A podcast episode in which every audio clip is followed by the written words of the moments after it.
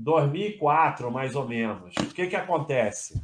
Eu ainda era médico, mas eu, eu já tinha largado CTI, essas coisas, porque a Baixa.com já estava tomando muito tempo e tal. Então, eu tinha largado essas coisas, mas eu ainda era médico, trabalhava no consultório, fazia fazia mais saúde, né? Eu ainda fazia consultório e tal nessa época, mas eu não fazia mais CTI e tal. E em 2007 eu abandonei de vez a medicina, mas aí já não tinha mais nada disso, já tinha quebrado as duas vezes, já tinha desistido disso, já estava em outra. Então, nessa época, eu tinha ainda a medicina, é, então eu, eu, eu não ia morrer de fome. Na então, verdade, então, você, você foi um sargento inteligente, né? Diferente de muitos outros que largam tudo, vende tudo, né? Então, é. até nisso teve certa sorte, digamos assim. Eu fiz muita besteira, mas eu nunca é, tive em situação de quebrar. É, quando eu falo eu quebrei duas vezes, eu perdi meus investimentos, minhas ações, mas eu não perdi meu apartamento, minha família não foi passar fome. Eu, eu, eu eu nunca, a não ser lá no início, quando a gente fazia trade com opções, eu nunca vendi descoberto, mas também lá no início era uma quantidade tão pequena que não, não ia acontecer nada. Depois que eu entendi o que era venda descoberta, todo esse Leviatã era travado. Ah. O ferro foi enorme porque ele era muito grande, mas ele, ele era travado. Não tinha uma opção vendida que não tinha uma comprada. Na verdade, tinha saldo positivo, porque lá em cima tinha um monte de pó. Né? Então, a gente botou o número 12, daí que vem entre o 6 e o 12. O número 12, que inclusive eu escrevia D-O-U-Z-E e dava toque no, no Predador, aí eu botava o cartaz 12, aí ele que ficava lá mais tempo, né? Aí ele, ele ele tirava o cartaz, quando eu chegava lá, estava o 12 escrito direito. A gente gastou papel até não poder mais na impressora, trocando 12 por 12. Ele botava 12, eu botava 12, mas era 12 mil.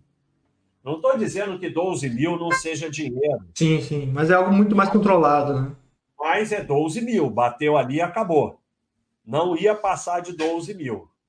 Então, eu tinha perdido um carro, 12 mil era razoável. E a gente ganhava alguma coisa, não é só, a gente não só perdia, a gente ganhava também. A gente, nessa época, já dava curso de opções no Brasil inteiro. Eu e Predador, a gente rodou o Brasil dando curso, palestra na Expo Money, curso de opções lotava, era uma coisa de doido, não sei o quê. Então, é, a gente não, não só perdia, a gente também ganhava alguma coisa. Botamos lá, 12 mil, acabou. Cumprimentei o predador aqui, minha mão. Cumprimentei o predador. Fizemos é, aquele negócio de sangue de irmão. Não fizemos de tirar sangue, não. Mas ninguém tirou sangue, mas fizemos. É 12 mil. Eu prometi para ele. Não vai passar de 12 mil. Porque o predador, ele estava igual eu com esses caras aí, porque esses caras que eu contei do Tupi, tudo isso já tinha acontecido, eu já Sim. tinha aprendido. Ele não estava com dele na reta, mas mesmo assim ele não queria participar de sardinhagem de, de, de maluquice. Aí eu, eu falei para ele porque ele não queria mais participar. E sem ele não dava porque eu trabalhava de médico. Até botei em Copacabana porque na época eu trabalhava ali no Copa Dor, que é em Copacabana. Aí eu saía do hospital, ia lá, voltava e tal. Aí dava para ir andando. Aí o predador falou: tá bom, eu vou trabalhar nesse troço, mas é 12 mil. Aí eu falava: não, não é 12, é 12. 12 mil. Aí, 12 mil. Cara, a gente botou 12 em tudo quanto é canto. Espalhado, assim. Durante uma semana eu respeitei. Durante uma semana eu respeitei os 12 mil.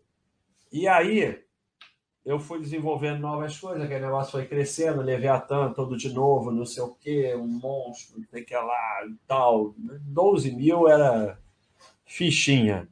E aí eu falava com o predador, não, tá tudo tranquilo, porque eu ganhei um dinheirão aí, porque na época eu tinha ganhado um dinheirão. Do que, que eu ganhei um dinheirão? Eu ganhei um dinheirão. Eu não sei se foi. Cara, eu sei que eu ganhei um dinheirão na época. Pasta de ações, alguma coisa ou outra coisa? Não, não, não tinha nada a ver com o mercado, era alguma coisa de. de... Ah, já sei, lembrei. Um outro hospital que eu trabalhei, eu trabalhei é, atendendo convênio para o hospital. Aí eu atendia e o hospital me repassava. Né? Eu era o, o sei lá, o, eu, eu era bom médico, era o clínico que atendia os pacientes do convênio, atendia, fazia o relatório para o pro, convênio, eram todos convênios do hospital. O que, que acontece? Aí o hospital recebia do convênio a parte médica e repassava para os médicos. E aí, obviamente, eles começaram a não repassar. E não repassar, e não repassar, e não repassar, enrolar, dava um dinheirinho, não dava outro, e ficava com a minha parte. E aí eu acabei que eu saí desse hospital, mas um dinheirão que eu, eles ficaram me devendo, aí foi lá um advogado, conversou com ele, não chegou aí para a justiça não, conversou, fez um acordo, não sei o quê e tal, e aí acabou que eu consegui ganhar esse dinheiro. Aí entrou um dinheirão na época e falei, treinador, entrou esse dinheiro aqui. Então eu estou disposto a arriscar esse dinheiro. É, cara, é, eu estou contando porque é verdade. Vamos parar com essa imagem de basta aí. Eu fui lá fazer tudo isso para vocês agora poderem não fazer. Eu levei os ferros para vocês. Aí tá bom, predador, tudo bem. Então o limite vai aumentar para esse dinheiro aí, né? É, para esse dinheiro aí. já já burlou a regra. E aí, cara, mas assim, o que, que acontece? o mercado foi ficando meio movimentado, de vez em quando tinha um Kindor Magic, a gente foi ficando animado, não sei o quê. E aí o ferro foi assim, mas muito maior que o outro. Levou todas as minhas, levou esse dinheirão, levou todas as minhas ações, levou renda fixa, sobrou a reserva de emergência, só. Sobrou mais nada, foi tudo embora. Foi carro de novo, foi tudo embora. Sobrou a reserva de emergência só e mais nada. Você era aquele cara da, do alto da compadecida, né? Tô rico, tô pobre, tô rico, tô pobre. Tô rico, tô pobre, tô rico, tô pobre. E, e aí eu me lembro bem, não vou dizer quanto é, mas eu me lembro bem que eu falei, bom, agora eu trabalhei a vida toda, trabalhei de professor de educação física, trabalhei na bolsa, trabalhei de médico, trabalhei tudo e é, é, durante, sei lá, 20 anos ou quantos anos, e agora juntei só isso aqui, porque o resto eu entreguei. Não é bem verdade, porque tinha lá um apartamento, mas aí é mole, porque vocês agora vêm apartamento, e comprou um apartamento. Em 90 e pouco, você vendia um carro e o apartamento que eu comprei na época, o carro foi quase metade do apartamento. É esse você apartamento que você fala no livro, do que você, na verdade, queria comprar ações da Petrobras? É, é isso, eu me, me arrependi, é o apartamento com as ações da Petrobras, né? E aí aquele negócio, né?